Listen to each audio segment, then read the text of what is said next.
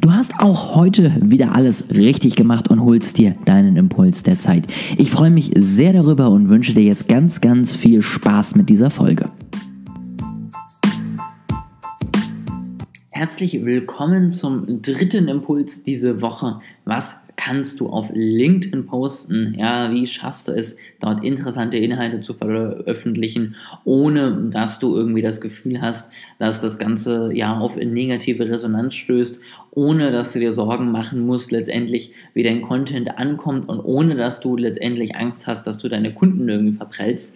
Ähm, denn natürlich das Ziel auf den sozialen Netzwerken ist immer, ein Netzwerk aufzubauen, mit seinen Kunden in Kontakt zu kommen und ähm, ihm am Ende zu zeigen, dass man wirklich interessantes Wissen parat hat und dass man der richtige Ansprechpartner für ihre Herausforderung ist. Das sollte immer dein Ziel sein. Ähm, aber, und das ist tatsächlich etwas, was ich in einigen Calls schon hatte, das Thema, es ist häufig nicht so einfach mit Lösungspostings Riesenreichweiten zu bekommen. Also wenn du schreibst, hier ist die Antwort auf deine Frage, gönn dir. Ähm, kommt das auf LinkedIn gut an, ähm, das kommt auch auf Instagram gut an, das kommt natürlich grundsätzlich auf jedem äh, Netzwerk gut an. Ja, wenn Leute eine Antwort auf ihre Frage finden, ist das immer gut. Aber es gibt Postings, die noch besser ankommen und das hat einen ganz einfachen Grund. Sie sind nämlich kontrovers. Ja, und eine Kontroverse ist etwas, das finden wir toll. Ja, wenn Menschen eine Meinung haben, wo wir voll mit äh, d'accord gehen können und sagen können, boah, genau das denke ich auch immer. Oder noch schöner, wo wir gegenstänkern können und sagen, was erzählst du eigentlich? Oder auch am besten eigentlich, wo wir ja Leute sehen, die sich gegenseitig vielleicht sogar noch betteln und gucken, wer die bessere Meinung hat. Das finden wir unglaublich toll. Und wenn du dich selber jetzt so ein bisschen ertappt fühlst und denkst, jo, ich äh, gucke mir das auch gerne mal an, ist nicht schlimm, ähm, aber nutze es doch einfach für dich, ja. Nutze, wenn du das schon weißt und wenn du selber so bist, diese Erkenntnis doch einfach für deine eigenen Inhalte. Sprich, teil deine Meinung zu gewissen Themen. Was sind so die ähm, ja, spannendsten Themen, vielleicht auch die äh, umstrittensten Themen? Ähm, die einfach wirklich immer wieder durch deine Community geistern, ja? Wo hast du das Gefühl, da hat man vielleicht noch was nicht erklärt?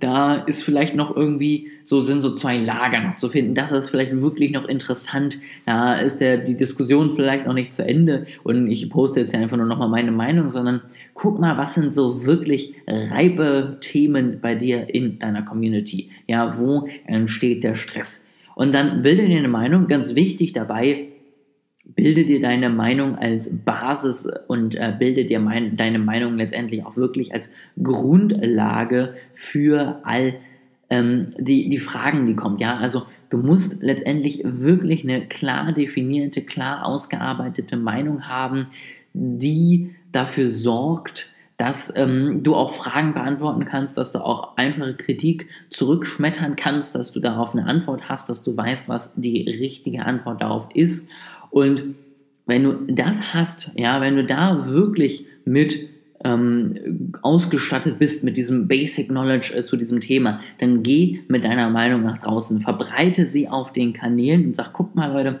das ist meine Meinung. Und dann sei dir aber dessen bewusst, dass jetzt die Party starten kann, ja, also sei dir dessen bewusst, dass du jetzt Rückmeldungen bekommen wirst, dass du jetzt Feedback bekommen wirst, dass Leute nachfragen werden, wie meintest du das denn jetzt, ja? Oder Leute sagen werden, nee, nee, nee, das sehe ich ganz anders, das erzählst du eigentlich.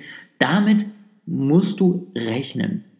Und das muss dir auch klar sein, wenn du so eine Posting-Art letztendlich wählst. Aber wenn dir das bewusst ist, wenn du eben auch so eine starke Meinung hast, dass du damit umgehen kannst und nicht bei dem ersten Gegenargument einbrechen musst, dann nutze diese Meinung, nutze diese Arbeit, die du vielleicht auch in die Recherche reingesteckt hast und teile sie einfach mal mit deiner Community. Das war jetzt der, der dritte Teil ähm, der kleinen LinkedIn-Reihe, was du auf LinkedIn posten kannst. Morgen kommen wir zum letzten äh, und dritten Teil der kleinen Serie aus dem Gründertalk mit meinem Co-Gründer Yannick. Ähm, wir werden nochmal über digitales Marketing und die Basics dazu sprechen. Ich hoffe sehr, dass du da dabei bist. Ähm, und in der nächsten Woche geht es dann auch um ein paar andere soziale Netzwerke und vor allen Dingen auch so ein bisschen um das Thema, wie kannst du eigentlich in den verschiedenen Netzwerke miteinander verknüpfen und so dafür sorgen, dass du ein einheitliches Bild überall gibst, ja den Content optimal ausnutzen kannst und dennoch auf jedem Netzwerk wirklich die besten Ergebnisse erreichst.